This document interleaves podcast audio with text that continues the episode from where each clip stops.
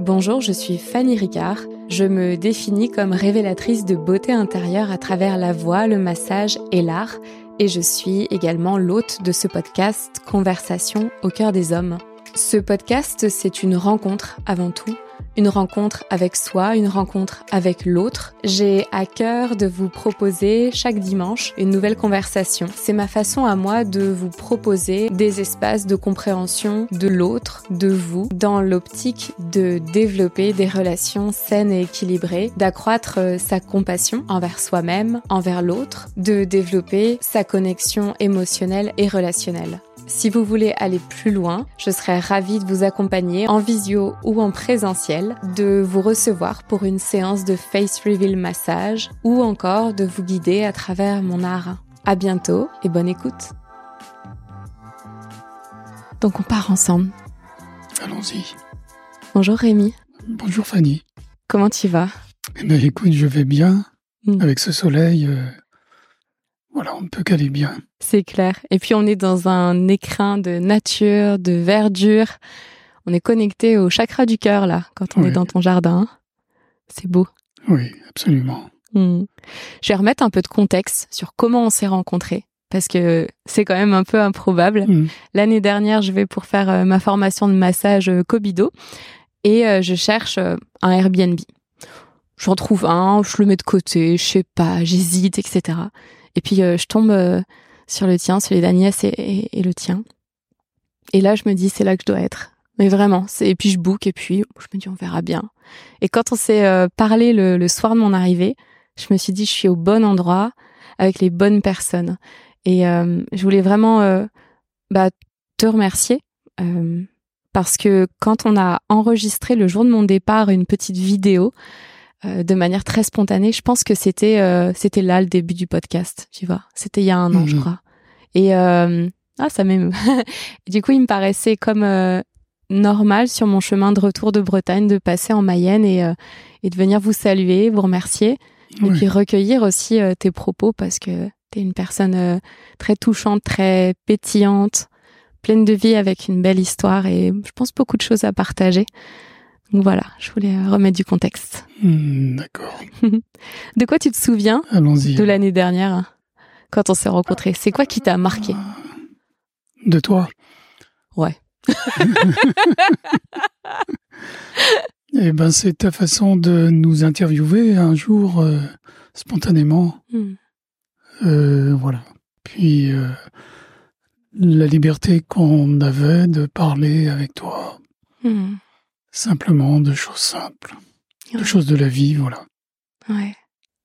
C'est quoi ton recul euh, aujourd'hui sur, euh, sur la vie? C'est une question très très vaste et on va voir où est-ce que ça nous mène.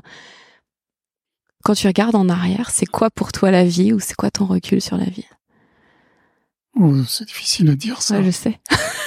J'ai pas dit que je posais des questions simples. Hein. Oui, oui.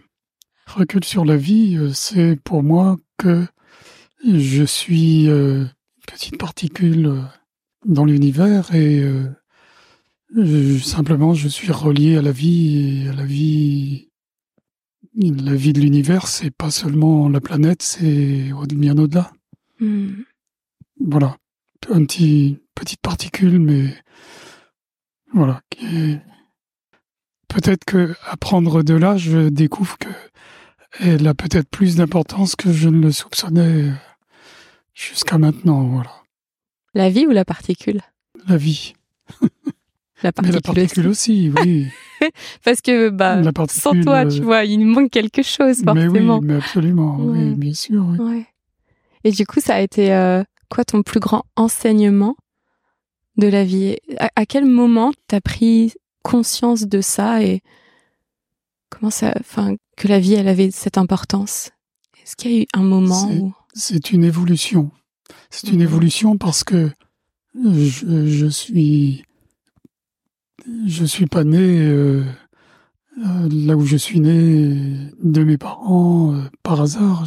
Donc, donc voilà, c'est une évolution et je je peux maintenant revoir des, des, aspects qui ont été marquants et à quel moment j'ai pris cette conscience. Je ne saurais pas dire.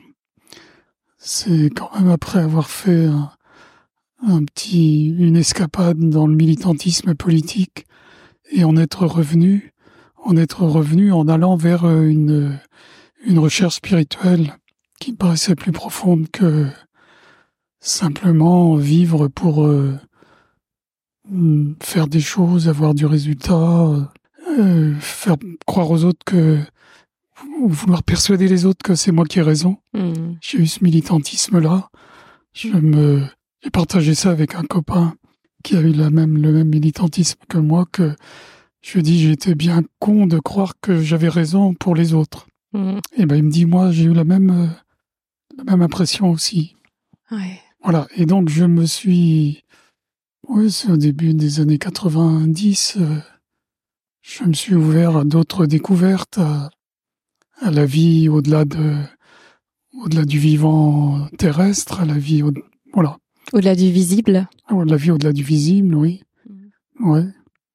Et puis euh, j'ai compris aussi, j'ai pris conscience qu'on vivait une évolution. Je me suis intéressé à euh, parce que j'étais en contact aussi avec un ami dans cette dynamique-là, euh, je, ça m'a aiguillé vers des lectures. Voilà, par le bouche à oreille, une amie m'a dit un jour dans un magasin, en faisant mes courses, dans une grande surface, euh, tu devrais lire Crayon. Ok, je connais même pas. Non, eh ben, j'ai lu Crayon, c'est un Américain qui canalisait euh, une entité angélique qui euh, de, de, de, la, de la sphère de Michael, de l'archange Michael. D'accord.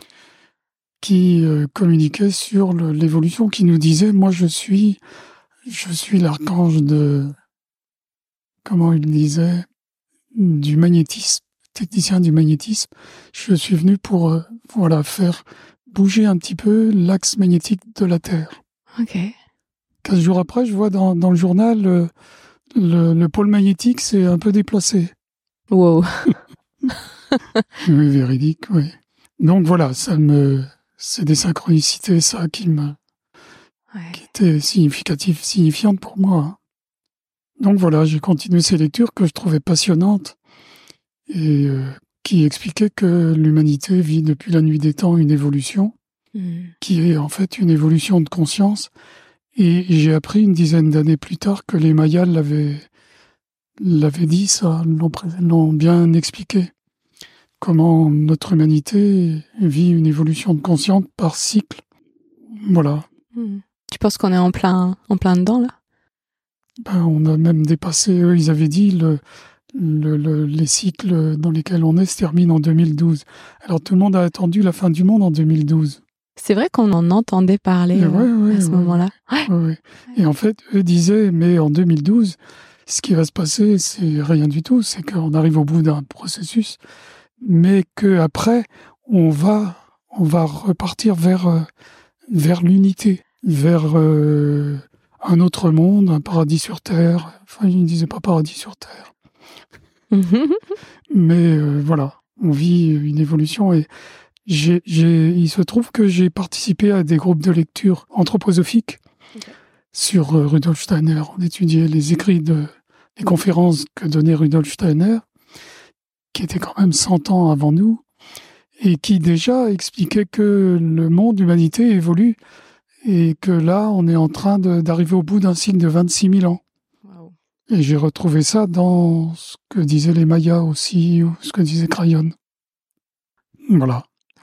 Donc. Euh, et quand tu as fait euh, en fait, c'est découverte pour toi. Et enfin, comment t'as réagi et surtout comment t'as été entourée? Parce que euh, c'est pas forcément évident, tu vois, de pouvoir partager en fait certaines choses. On peut pas le partager à tout le monde.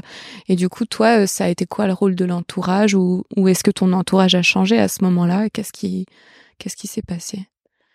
Mon entourage, c'était à ce moment-là un petit réseau d'amis simplement. Hmm. Mon épouse. Euh, n'entendait rien à ça. Elle était complètement en dehors et pas tant pis, c'est pas grave. Euh, voilà. Elle réfutait ou juste euh, on n'en parlait pas? On n'en parlait pas, on n'en hmm. parlait pas. Voilà, ça lui hmm. était indifférent. On n'avait pas cet échange, mais j'avais cet échange avec des, avec d'autres amis de temps en temps. Mais voilà, c'était, c'était une lecture. Au début, c'était une lecture simplement. Ouais, mais ça prend, ça prend de la place après dans sa vie, ça. Oui, oui, oui, voilà, oui. Puisque si ça évolue autour de nous, forcément, à l'intérieur de nous, on est une, voilà, une petite particule qui, elle aussi, a son propre cycle d'évolution. On dure pas 26 000 ans, mais bon. oh, notre âme, on sait pas, mais nous, en tant qu'identité, bon, on dure pas 26 000 ans. Mais c'est vrai qu'on a les mêmes cycles, comme les cycles de la nature, comme, euh, comme tout ça. En fait, on suffit d'observer autour de nous et on vit Déjà, le rythme des saisons, le rythme de la lune aussi. Euh. Oui, oui, voilà, je me suis formé à la biodynamie aussi. Ok. En même temps, donc, je suis dedans, je jardine avec le calendrier biodynamique euh, en permanence, ouais. Ouais. Et ça a changé quoi globalement? C'était c'est qui le Rémi d'avant les années début 90 et le Rémi euh, qui a évolué pour avoir vraiment parce que on a plusieurs vies dans une vie. Je pense pas qu'on en ait que deux. Je pense pas qu'il y ait juste un avant après. Hein. Mais euh, il y a forcément une euh, enfin une étape plus importante et du coup ça pourrait être intéressant de remettre du contexte et d'expliquer aussi que tu vois, tout ce que tu vis là aujourd'hui, ça peut-être pas été des choses auxquelles tu croyais avant ou, ou je, je sais pas du tout, tu vois, mais essayer peut-être de, de voir dans toi ton évolution et ton parcours mmh. par rapport à ton époque aussi. Oui, oui. Comment, euh, comment ça s'est mis en place et... Oui, oui. Bah, moi, je peux repartir de d'assez loin, de mon adolescence. Attends, t'as quel âge déjà, Rémi? Parce que c'est important, parce que si je monte ta photo, personne va me croire. Donc, Il faut que tu nous dises ton âge. ton vrai âge, hein? Oui, mon vrai âge. Bon, j'ai 81 ans. 81 ah ans. Incroyable. Donc, euh, par moments, je me dis quand même, j'ai vécu pas mal de choses. Ouais. Bon. Ouais. J'adore. Et je me souviens bien de mon, ce qui m'a, voilà, des, des moments marquants de mon adolescence.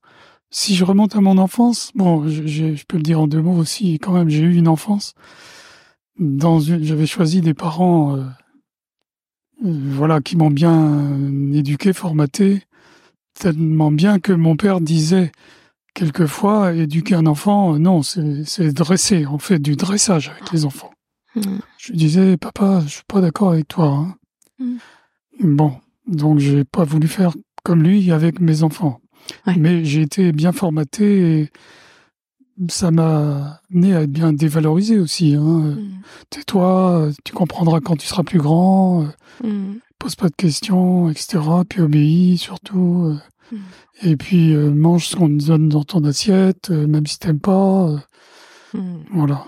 En fait, ta place, si je peux me permettre de t'interrompre à ce moment-là, à l'époque, la place d'adulte et donc la voix qui porte, qu'on entend, elle est respectée à partir de de quand? Quand tu quittes la maison familiale, que tu es marié, que tu as un travail? Ou c'était quoi les codes à l'époque justement de euh, bah Rémi, il existe, il a sa voix, de la valeur, il a de l'importance. À quel à quel moment en fait c'était? Eh ben c'était au moment de mon adolescence quand même, hmm. parce que j'ai voilà j'ai travaillé un peu avec mon père sur la ferme. J'étais mon père était agriculteur pendant deux ans après avoir quitté le, collège en quatrième, parce qu'il y avait besoin de bras sur la ferme. Hmm. Et je suis venu travailler, mais en même temps, euh, il y a quelque chose qui m'a bien rendu service. On ne rend compte que des choses qui nous rendent service. C'est que hmm, dans ma famille catholique, mon père était un peu militant, euh, un peu militant d'action catholique et il m'a laissé euh, m'engager avec dans un mouvement d'action catholique qui mmh. s'appelait la jeunesse agricole chrétienne à l'époque. C'est le MRJC maintenant, mouvement rural de jeunesse chrétienne. Et ça, ça m'a euh, bien permis de m'exprimer, voilà, de m'exprimer, de me former aussi. Mmh. J'ai fait un stage de culture générale de trois semaines dans la Manche, donc loin de, de ma famille, et euh, avec des conférenciers. C'était un stage intensif, des conférences, des travaux par groupe, des carrefours d'échange. Et ce stage de trois semaines, c'est une ouverture d'esprit phénoménale. J'imagine. Ouais. ouais. Après, j'ai animé dans, dans ma vie, dans les années qui ont suivi, j'ai animé moi-même un stage de culture générale dans le Finistère à l'Est-Neuvin. Ok. 80 stagiaires pendant trois semaines. Le, la JAC était capable de rassembler euh, autant de gens pour euh, un stage de culture générale de trois semaines, très riche. Alors voilà, euh, où en étais-je? Tout ça pour expliquer ce qui a marqué, ce qui a été marquant dans mon évolution. Oui, tout à fait. Alors, il y a eu cette adolescence où j'étais d'une timidité extrême aussi. Mmh. Euh, ça, ça me, ça m'a poursuivi longtemps, cette timidité. Elle se matérialisait comment, ta timidité? Elle se matérialisait dans le fait, surtout que j'avais, je m'exprimais pas euh, facilement mmh. et mon rapport aux filles était, c'était un peu un blocage. Je, j'avais du mal à euh, avoir des relations avec des filles. Hmm. J'essayais pas, mais voilà, il y avait comme un. T'avais des pensées euh, dévalorisantes envers toi-même ou ou t'avais peur du jugement Non, j'étais timide et je. Alors, j'ai rencontré quelqu'un. C'était un aumônier de du mouvement à qui je m'étais ouvert sur le fait que j'étais timide. Il m'a dit, mais tu sais, euh, peut-être que la timidité, c'est une forme d'orgueil. Oh. ok. Voilà. Euh, et ben, ça me, à partir de là, je me suis dit, ben voilà, ben ça vient de moi. Donc à moi de, de, de, de, travailler sur moi et pour sortir de cette timidité, voilà. Hmm. Mais bon, ça m'a pas empêché hein, de, de bouger, de faire des choses. Mais c'est ça, parce que tu avais la timidité et à la fois comme le militantisme. Oui, oui. Qu'on on pourrait imaginer que c'est comme les deux faces d'une même médaille, donc c'est intéressant. Comme si ça te permettait, comme si tu endossais un rôle. Quand tu étais dans le militantisme, tu étais plus le Rémi timide, tu vois, tu pouvais laisser s'exprimer des choses. Oui, oui. Oui, mais j'étais sérieux, voilà. C'est-à-dire mm. que je me souviens d'une réunion, pendant une réunion, il y a une fille qui me poursuivait de ses assiduités, et moi, je ne voyais rien, et où je faisais l'indifférent, euh, voilà. J'adore. il y a tellement qu'il y y a un garçon qui lui a, qui lui a dit, mais c'est après moi que tu, tu, tu es comme ça. Elle dit non, non, pas du tout. Voilà. C'était après moi, mais moi je voyais rien du tout et je, je réalisais après, mais j'étais tellement timide que. Ouais, oui, tu disais non, pas moi, c'est pas de moi. bougeons pas, ne bougeons pas, restons calmes. J'adore, surtout quand on connaît ton nom de famille, c'est drôle. oui, oui, rigolo. Bon, voilà. Euh, je, je, j'ai fait des voyages aussi avec le, la JSC.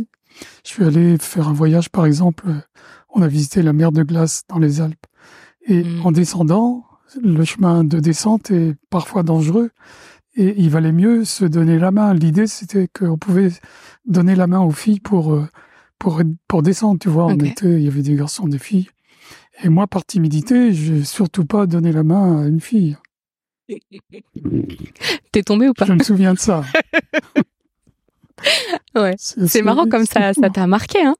Eh ben voilà, c'est marquant. Oui, oui. Hein. oui, mm, mm. Tellement que jusqu'à 60 ans, jusqu'à ma retraite, pour prendre la parole en public, euh, il fallait que je me force, que je me dise, euh, vas-y. Et alors, pour pouvoir parler, je parlais un peu plus fort que la normale. Mm. Bon, ça collait bien parce que ma voix est un peu cassée. Euh, donc, mais je me forçais à parler.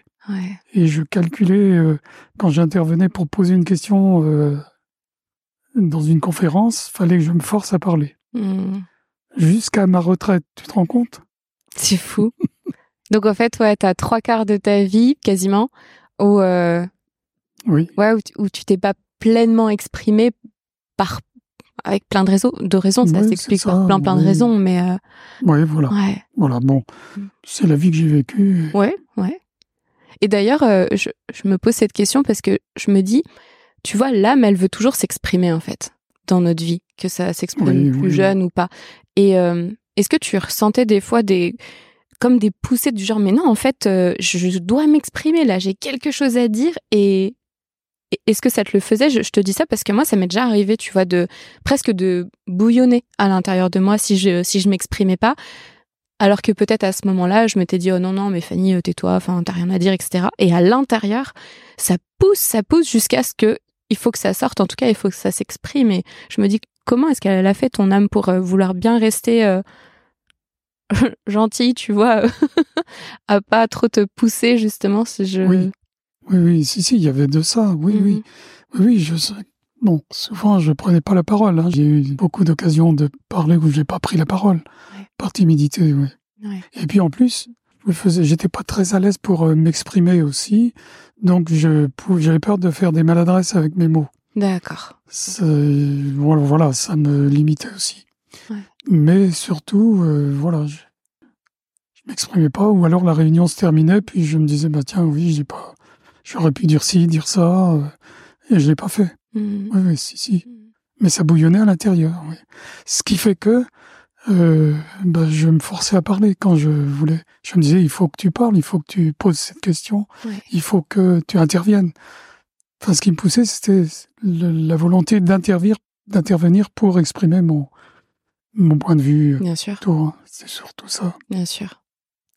bon, c'est vraiment, mais c'est super. Enfin, moi, je trouve ça hyper intéressant parce qu'on ne peut pas imaginer euh, ce que les gens ont vécu à l'intérieur d'eux si on leur pose pas les questions. Et euh, j'aurais jamais pu imaginer, euh, tu vois, ça en fait. Mm-hmm. Donc, mm-hmm. Et donc à 60 ans, à peu près, à l'âge de ta retraite, tu me disais, c'est est-ce que c'est le fait de partir à la retraite qui t'a libéré du coup davantage ah Non, non, non, parce que j'ai encore, mm. je me souviens encore de, de, de, certaines conférences où je me forçais à parler. J'étais stressé. Non, non. Après, c'est le fait d'avoir découvert que, ben, euh, ben, je, ne sais pas comment dire, faut que je réfléchisse, ça, ça, ça va, ça me viendra peut-être un jour pourquoi, comment ça a changé. Mais en tout cas, j'ai changé intérieurement, je me suis regardé autrement, je, il y a quelque chose de cet ordre-là qui s'est produit et je me suis dit, euh, ben, je peux m'exprimer. Je pense que je peux m'exprimer plus avec le cœur, avec ce qui me vient à l'intérieur de moi plutôt qu'échafauder un raisonnement intellectuel, mental, bien structuré pour le dire. Euh, ouais. ouais, voilà. Mm. Et je peux faire des erreurs, c'est peut-être à entendre des conférenciers dire des, des choses comme ça. Je vous parle, je ne sais pas ce que je vais vous dire tout à l'heure, mais je mm. commence, je commence à vous parler et voilà, on verra. Mm, bon, et ça, ça m'a amené. Euh, après, j'ai animé carrément des débats avec des, films euh, en arrivant à Château-Gontier là. Ça s'est présenté à moi et euh, bah, je l'ai fait avec souplesse petit à petit. Je, voilà, je suis intervenu avec légèreté, facilement. Ouais, souplesse et légèreté. Oui. Ouais, je trouve que c'est hyper bien résumé parce que, en effet, à vouloir trop euh, travailler le raisonnement, que ce soit parfait, en fait, ce qu'on nous apprend à l'école ou dans notre éducation, peu importe, je trouve qu'on en perd euh, la spontanéité, donc la joie. Oui. Et comme on est déconnecté de ça, bah la seule chose qui nous reconnecte, c'est de pas faire de faute en fait, d'être le sachant. Sauf qu'on ne peut pas tout savoir. Il y aura toujours quelqu'un à côté de nous qui saura mieux ou qui s'exprimera mieux.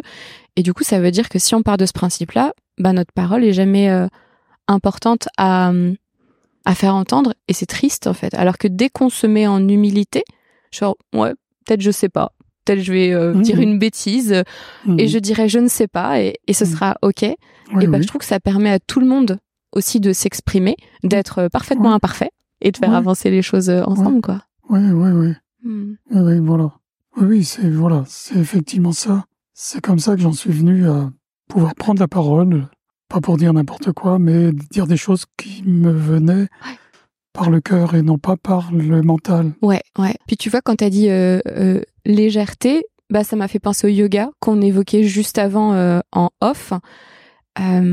Comment tu t'es mis à faire du yoga? Parce que ça, ça m'avait marqué aussi l'année dernière euh, quand euh, j'avais su que tu faisais ton yoga et tout. Enfin, je me suis dit, mais c'est incroyable, mais moi j'adore, je, je, suis trop fan, quoi. Il faut que je parle à cet homme. C'est, je trouve ça impressionnant. Comment tu t'es mis au yoga euh, Parce que ça date pas d'hier. Et hmm. on sait bien que l'image qu'on peut avoir du yoga, parfois, c'est pour les hommes, oh, c'est pas pour les hommes, alors que, enfin, tu vas en Inde, je pense qu'il y a plus d'hommes que de femmes qui, qui pratiquent le yoga. En fait, c'est ça n'est pas euh, genré en fait le yoga, c'est plus une discipline. très peu d'hommes pratiquent le yoga. Euh, ce qui m'a amené euh, au yoga, c'est le fait d'habiter dans un quartier où la maison de quartier organisait des cours de yoga. Mmh. Mmh, après, je sais pas quelle est l'influence, qu'est-ce qui a été le déclic pour que je... Mais ce qui a été le déclic pour me être moins stressé, c'est quand même le fait de me retrouver un jour au volant de ma voiture, crispé sur le volant, à penser à mon boulot, alors que j'avais deux heures là pour euh, me détendre en allant mmh. manger, revenir. Euh, mais j'étais à fond dans mon boulot, j'étais passionné par mon travail, mais euh, tellement à fond dedans que j'ai compris que j'allais, euh, voilà, ne plus pouvoir endormir. Je dormais mal à ce moment-là. Mmh. J'étais sur les nerfs, j'étais, voilà. Mais dans le mental, voilà, toujours dans le mental. Ouais, ouais. Ouais, donc pas, pas vraiment de lien entre le corps et le mental. Et puis la place du cœur peut-être aussi. Euh, enfin, en fait, dans tes, dans ton activisme, ton cœur il s'exprimait, mais dans la façon de faire, vu que c'est militantisme, c'était plus dur. Non, enfin, il devait y avoir un truc qui n'était pas forcément soft en fait, de tu disais de prouver ou d'avoir raison ou de que les autres voient que c'était la bonne voie, etc. C'est il y a quelque chose de très fatigant aussi énergétiquement, je trouve, d'aller mmh. euh, essayer de convaincre en fait. Oui, oui, oui, oui. C'est un ensemble. Hein. Là, c'était pas. Je pense qu'il s'agissait pas de convaincre. J'étais, je faisais un travail qui me passionnait, mmh. dans lequel je m'investissais beaucoup. En fait, je travaillais à la transmission des exploitations agricoles. Et euh, ça me passionnait beaucoup parce que je voyais que les fermes disparaissaient à grande vitesse. Il y avait peu de jeunes à s'installer. Et là, on est dans les années 80. Hein. Mmh. Et euh, je me disais, il faut, je faisais un travail qui pouvait contribuer hmm. à ce que un plus grand nombre de jeunes s'installent dans l'agriculture. Hmm. Voilà, donc j'étais passionné par mon travail. Ouais. On va dire ça. Et ta vie personnelle, comment elle était balancée par rapport à ce travail qui euh, prenait énormément de place, du coup, euh, dans, dans ta vie? C'est quoi c'était quoi, en tout cas, à l'époque, ton équilibre pro-perso C'était quoi la place de ta vie personnelle dans ton quotidien? La place de ma vie personnelle. C'est un moment où j'avais bon, ce travail qui me passionnait. J'avais aussi un, militantisme politique. Et puis euh, une vie familiale avec une épouse, deux enfants. Bon voilà, mes enfants et mon épouse à l'époque m'ont reproché de ne pas avoir été assez présent avec eux. Voilà, ma vie personnelle était réduite, c'est pas pour autant que j'étais bien dans ce que je faisais. Mais je savais pas, j'étais maladroit pour euh, élever mes enfants. Je savais pas comment les éduquer. Ouais. je voulais pas reproduire ce que mon père m'avait fait. Mm. voilà. Mm. Mm, donc, euh, peut-être c'est, ça m'a amené mon militantisme me poussait, me poussait à l'extérieur de, de la famille un peu. Bon, c'est ce que j'ai vécu. Voilà. Après, ça m'a permis de. J'ai rectifié, comment dirais-je J'ai rectifié, j'ai évolué. J'ai évolué un peu différemment. J'ai j'ai pris plus en compte ce que j'avais à l'intérieur de moi, ce que je pouvais être. Mais ça s'est fait, c'est une évolution de conscience, j'appelle ça comme ça. Hmm. Ouais. non, c'est c'est touchant parce que je pense que la place du père dans la famille, elle n'est pas toujours évidente à prendre et à trouver entre ce qu'on croit qu'on doit être ou faire et qui on est euh, vraiment à l'intérieur de nous. Plus, on n'est pas tout seul. Il y a l'autre coparent. Et euh, j'ai pu observer en fait dans des couples qu'il y avait des personnes qui pouvaient euh, comme surjouer une partie de ce qui était vrai pour eux, mais juste pour contrebalancer ce que l'autre ne faisait pas assez. Et ça vient créer des désaxements de tous les côtés. Donc admettons euh, un papa peu expressif, une maman qui à la base est plutôt joyeuse. Bah du coup, elle va venir accentuer sa joie même quand elle n'a pas envie de l'exprimer. Du coup, évinçant d'une certaine manière. En fait, le, tu vois le cercle vicieux là, c'est mmh, ça évince du coup le père qui se dit bah de toute façon, hein, elle euh, c'est elle la joie, etc. Moi je communique pas et il vient s'enfermer là-dedans alors qu'au fond de lui c'est peut-être juste qu'il sait pas comment prendre sa place. Et je, je trouve que même encore aujourd'hui c'est pas évident. Il y a énormément d'hommes qui prennent leur place de père et je trouve ça magnifique. Mais je d'un point de vue en tout cas moi de femme, j'ai j'ai pas d'enfant mais juste j'observe je pense que c'est pas facile. C'est pas évident. Mm. Et tout comme on ne naît pas mère, enfin avec une notice de comment est-ce qu'on doit être mère, bah je crois qu'en fait la place de père elle est encore moins expliquée et encore moins. Euh, parfois Mm. elle est naturelle pour certains hommes, mais peut-être encore moins naturelle de par le fait qu'ils n'ont pas porté l'enfant, qu'au début bah l'enfant est très très dépendant de sa maman et et je, je pense que c'est pas évident quoi. Hmm. Oui, oui. J'ai pas tellement, j'ai pas eu de problème avec ça, je pense. J'ai été, euh, comment dirais-je, j'ai assisté à l'accouchement de Mhm. mes enfants. Et avec mon épouse, ça se pratiquait pas beaucoup à l'époque. C'était le début, quand même. de- C'était le début. Ouais. Et, et après, bah, j'ai couramment changé les couches de mes enfants. J'ai participé, j'ai trouvé le. Je me rappelle avoir trouvé le petit déjeuner qui convenait à ma fille, qui avait euh, 18 mois. Euh, c'est la soupe qui lui convenait le matin au petit déjeuner. Dingue. Voilà, j'ai trouvé ça. J'adore. Non, pas de biberon de lait. content de moi. Donc voilà. ouais, ouais, c'est Ouais. marrant. soupe. Ouais. J'ai bien pris ma place quand même avec les enfants, mais souvent absent le soir par euh, pris par des réunions. Voilà. Mais autrement, euh, Oui, parce que c'est c'est différent en fait. euh, on peut être présent physiquement, mais en fait être complètement absent. Oui, ou être euh, peu présent. oui, Mais quand on est là, c'est des vrais moments de présence, de partage, de transmission. oui, donc, quand euh, même, oui. Ouais, je te rejoins. Et euh, comment, du coup, avec ton évolution euh, personnelle, toutes les transformations que tu as pu vivre, comment est-ce que... Enfin, ça a été quoi ta relation à l'amour? Est-ce que dans ta première partie de vie, tu te questionnais sur l'amour ou c'était l'ordre normal des choses? Genre, bah, je sais pas, je suis un homme, je me mets avec une femme, on se marie, on a des enfants, et puis bah, c'est comme ça, puis il y a de l'amour et c'est cool, mais est-ce que ta définition, ta vision de l'amour a évolué? Et si oui, comment? Comment est-ce que toi tu vois l'amour, tu vois, aujourd'hui et peut-être depuis quelque temps, je sais pas? Oui. oui, Tu vas bien dormir ce soir. oui, Ou sûrement, sûrement, oui. Oui, oui. Euh, ma vision de l'amour. Ben, écoute, je sais pas, comme pour te parler de ça, voilà, j'étais dans une famille chrétienne.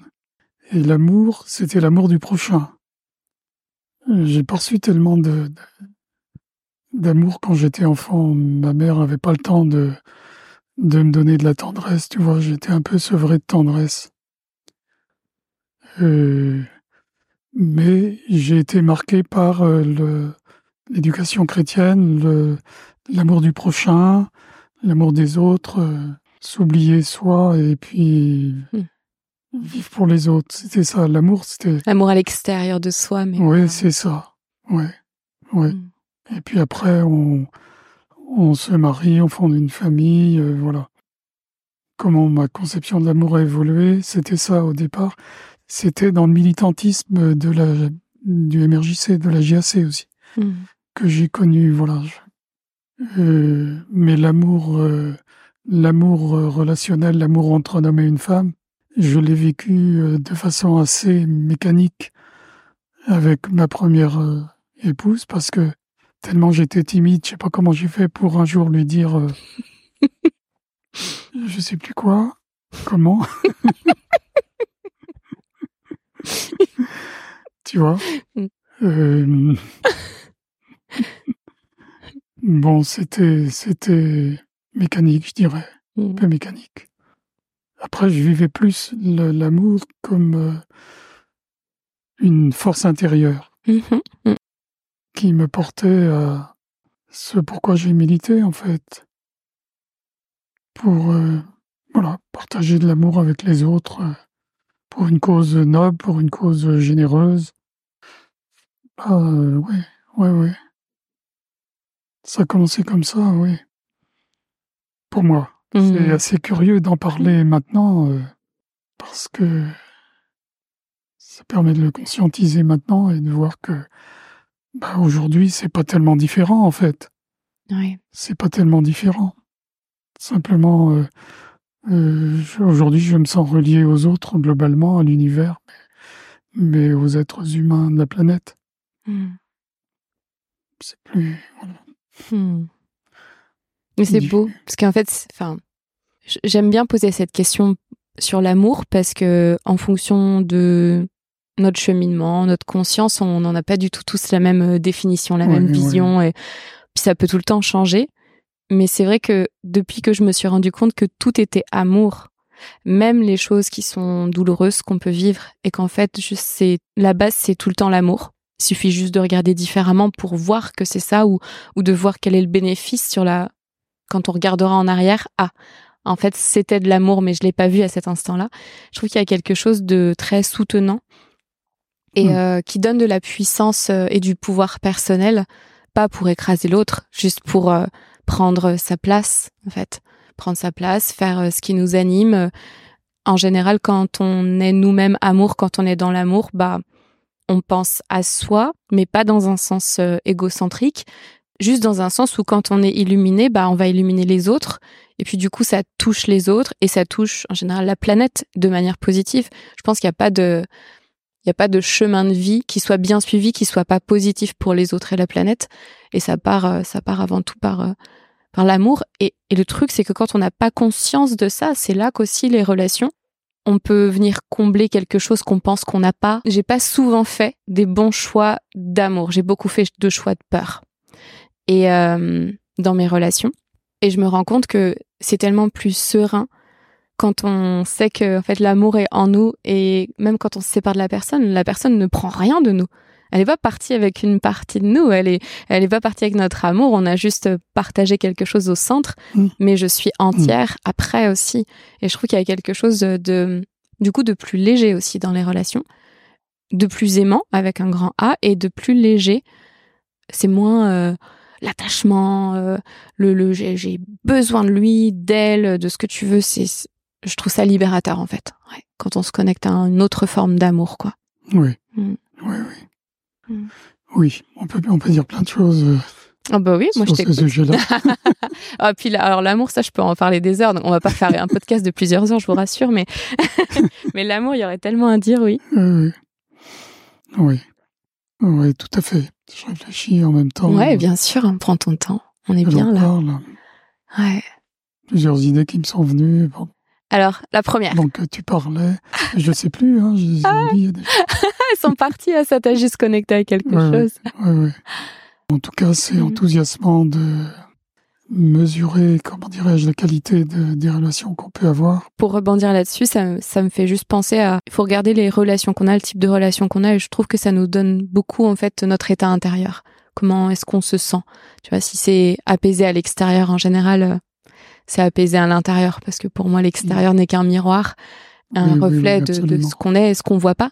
Et c'est génial parce que ça nous permet de le voir. Mm. Ça fait un peu mal parfois, mais euh, mais ça nous permet de se réajuster aussi et de de, de faire des choix. Et du coup, si tu regardes, pareil, moi j'aime j'aime trop regarder en arrière en fait parce que pour moi c'est comme des des tremplins en fait pour pouvoir transmettre. Quand tu regardes sur euh, toute ta vie, est-ce qu'il y a quelque chose que tu aurais fait différemment?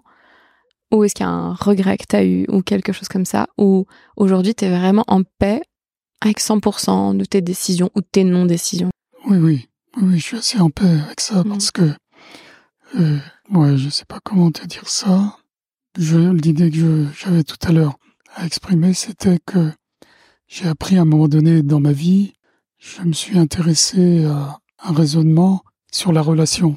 Mm-hmm. Je sais plus qui faisait des conférences, son nom va me revenir, sur le sujet qu'on pouvait écouter en audio facilement. C'est Jacques Salomé. D'accord, ouais. Jacques Salomé qui disait euh, on est responsable de la façon dont on reçoit ce que l'autre euh, nous dit, l'autre nous fait, nous donne. Ouais. Euh, ça, ça fait basculer ma conception de ma compréhension de la relation, de la relation dans le couple surtout. C'est pas l'autre qui est responsable de de, de, de, nous agresser ou de nous dire des choses qui nous plaisent pas. C'est simplement, c'est moi qui suis responsable de la façon dont, je reçois ce qu'il me dit, ce qu'elle me dit, et mm. là, ça change tout. Ouais. Ça change tout. C'est tellement la clé. Ouais. Et pour autant, je trouve que ça vient pas du jour au lendemain. Ça s'intègre pas facilement. Ouais, c'est comme un mécanisme, un nouveau mécanisme à mettre en place. Hein. Oui, voilà. Mais c'était mûr pour moi de comprendre ça au moment où c'est venu. Ouais, ouais. C'est au moment où je voilà. ça c'est hyper juste. J'ai une autre question avant euh, un sujet libre que tu pourras choisir si tu as envie. Ouais. Comment est-ce qu'on fait pour bien vieillir? Je ne sais pas, je ne sais pas. Là, je ne sais pas. Toi, c'est quoi? Est-ce que tu as des routines? Est-ce qu'il y a des choses que tu fais qui parce que ça te paraît peut-être aujourd'hui tellement naturel que hum, tu le vois peut-être même plus comme euh, faisant partie en fait intégrante de ton mode de vie, mais je pense pas que tu aies un mode de vie euh, comme tout le monde. Et du coup, est-ce qu'il y a des choses que tu voudrais bien partager sur, euh, je sais pas, quand tu te réveilles le matin, par exemple, qu'est-ce que tu fais en premier et comment est-ce que tu te laisses aller dans ta journée pour à la fois bah, être au centre, tu vois, dans ta, dans une forme de légèreté, une forme d'amour, une forme d'équilibre, à la fois quand même de joie, à la fois être animé par ce qui te fait plaisir, etc. je sais pas, qu'est-ce que qu'est-ce que tu fais en fait? Parce que là, ce sera plutôt des actions, je pense. Mmh. Mmh. Ou qu'est-ce que tu fais plus d'ailleurs? Des actions et des non-actions. ouais. Comment bien vieillir Non, je voulais dire que jusqu'à 70 ans, j'ai dit et je disais de plus en plus souvent, je suis, euh, je suis jeune, je suis, mmh. je suis, je suis jeune, voilà. Alors, il y a une raison à ça. Je le dis plus depuis que j'ai 70 ans. Mais peut-être que je devrais le redire quand même. Je suis capable de reprendre ça. Voilà, de me reprendre là-dessus. Hmm. Mais euh, je disais ça parce que j'ai aussi traversé des problèmes de santé importants. D'accord. C'est tellement important que, euh, en accord avec euh, certains thérapeutes, les thérapeutes qui m'ont suivi, ils m'ont dit mais avais un corps destiné à la destiné à la, la médecine, à être soigné en permanence pour être à la merci de la médecine. J'ai traîné pendant tout, pendant longtemps, jusqu'à 70, 75 ans, je sais plus, d'avoir des métaux lourds dans le sang, tellement forts que je ne pouvais pas dormir la nuit sans avoir froid aux pieds si je n'étais pas couvert, même par 30 degrés euh, de température extérieure. Les jambes couvertes. Alors, tous les médecins me disaient, mais moi aussi je suis frileux, euh, hmm. c'est rien. Hein. Bon, j'ai quand même trouvé quelqu'un qui, euh, un, comme un magnétiseur, qui a trouvé que j'avais des métaux lourds dans le sang, qu'il a qu'il m'a nommé, des métaux que je ne connais pas, mais lui, il avait et il m'a traité par euh, avec l'eau. Et mon père nous soignait avec l'eau aussi. Et donc euh, j'étais content de tomber sur un thérapeute comme ça qui appliquait une méthode qui s'appelle la méthode euh, euh bye allergie maintenant. D'accord. Soigné par l'eau, deux fioles d'eau informées avec les métaux en correspondance avec les métaux que j'ai tenu pendant ma main pendant quelques minutes et euh, il a fallu une autre séance, une deuxième séance après, pour que vraiment ma frilosité disparaisse du jour au lendemain. Donc en deux séances, tu t'es libéré de quelque chose que tu traînais Que je traînais depuis mon enfance, dû euh, à un vaccin. Incroyable. Un vaccin banal de, que j'ai reçu dans mon enfance. Bon, j'ai vécu aussi, euh, je suis né pendant la guerre, et dans une période où ma mère était hyper stressée, hmm. un accouchement très difficile, et peut-être qu'elle en avait de ces métaux-là, peut-être que aussi elle m'a transmis, j'en sais rien, parce qu'elle était très très frileuse elle aussi. D'accord. Bon, voilà. Ouais, ouais, ouais. Mais euh, en tout cas, je me suis défait de cette frilosité, je me suis défait d'une cirrhose du foie très hmm. prononcée, décelée par un radiologue qui me dit pourtant vous buvez pas d'alcool. Ah, c'est ben non, je buvais pas d'alcool. Mais cirrhose du foie quand même. Trois ans après, en lisant euh, de qui était ce bouquin, je crois que c'était un, médecin qui est mort, euh, qui a été, qui est mort là pendant le Covid, ou à la fin du Covid, je ne sais plus son nom, qui a écrit euh, dans un bouquin, mais manger des fruits à la fin d'un repas, ça provoque une fermentation et voilà, ça rend le foie malade. Et moi qui suis frugivore, je mangeais beaucoup de fruits à la fin des repas. Et même après m'être fait radiographier comme ça, il m'a fallu plusieurs années encore, encore deux ans pour lire dans un livre que c'est les fruits mangés à la fin du repas qui me provoquaient ça. Ouais. Je me suis guéri de ça. D'une, Mm, bravo. voilà, je suis soigné avec l'argile aussi, d'une, Ouais, ouais. d'un, comment, d'une infection d'estomac, là, d'un ulcère à l'estomac. Wow. Euh, voilà, donc je suis revenu de plusieurs euh, incidents euh, de santé comme ça qui m'ont fait progresser à chaque fois. Mm. De maladie euh, à maladie. Ouais. Le mal a dit. Voilà. voilà, c'est des choses qui m'ont qui ont été qui ont marqué euh, qui ont été marquantes dans ma vie aussi. Ouais. Oui, et du coup, le fait de. Enfin, le, le, le bien vieillir, c'est aussi euh, le bien vivre, en fait. C'est aussi, aussi le bien s'écouter. Bien s'écouter, écouter son corps. Ouais. Voilà. J'en suis venu à ça, à comprendre ça aussi. Ouais. À venir à une alimentation bio aussi. Ouais. Parce que ben, les toxines que j'avais reçues euh, m'invitaient plutôt à me dispenser de, de rajouter de la chimie à tout ce que Ah j'avais oui, c'est clair. Alors, euh, il s'agissait plutôt de me libérer de toute la chimie qu'il pouvait y avoir dans mon corps Mm. et pour euh, pouvoir être en bonne santé, oui. Mm. physique et mentale. Alors, Ouais. autre chose aussi qui a été marquant pour moi, c'est le fait de faire un jeûne. Ouais. J'ai commencé, j'avais peut-être euh, 50 ans, à peine 45 ans, quand j'ai fait un jeûne une première fois et plusieurs jeûnes à suivre. J'ai été surpris de constater que c'est curieux, je jeûne, je m'alimente pas, ma femme se moque de moi, mes enfants se moquent de moi, c'est pas grave. Mm. Je m'installais à table avec eux quand même. Mm. Et euh, ça me, le fait de jeûner me libérait l'esprit, me rendait les idées plus claires. Le soir, je ne m'endormais pas pendant la réunion. Ouais. Euh, C'était extraordinaire. Ouais. Donc ça aussi, ça a été. Et là, ça a été une désintoxication sûrement qui se produisait en même temps. Jeûne et cure de raisin, ça m'a aidé à me détoxiner. Chaque fois, c'est des problèmes de santé qui m'ont fait évoluer. Mm. Et en même temps, euh, eh bien, voilà, je m'ouvrais aussi à la compréhension de la façon dont on fonctionne. Le, je me suis intéressé à des témoignages donnés par des gens qui ont connu un enfant, une femme par exemple, qui racontait comment elle était encore en contact avec son garçon de 22 ans euh, décédé Mm. Comment il communiquait avec elle. Il lui disait mais maman je suis bien là où je suis et euh, t'inquiète pas pour moi et la vie l'au-delà c'est magnifique. Mm. Bon voilà ça m'a permis d'être euh, de, de, de libérer mon mental et puis d'aller euh, vers la compréhension qu'il y a que la vie c'est plus que simplement une matière à gérer, organiser, des choses à faire. C'est Mhm. aussi un état d'être. Ah oui. Ouais.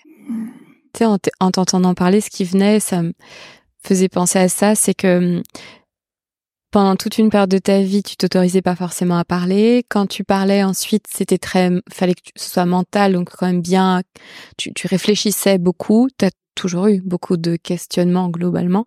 Et puis, t'avais finalement cette énergie qui n'est pas jusqu'à tes pieds, quoi. Parce que pour moi, c'est comme une énergie qui se serait arrêtée avant, tu vois. On peut imaginer ça comme on veut, bien sûr. Il y a une approche scientifique, une approche spirituelle. Moi, je vais la prendre en énergétique et j'avais là vraiment la sensation comme si tu pouvais être, ça pouvait beaucoup chauffer à la tête. Et puis, en fait, plus ça allait vers le bas et moins ça chauffait, en fait, comme si ça passait pas.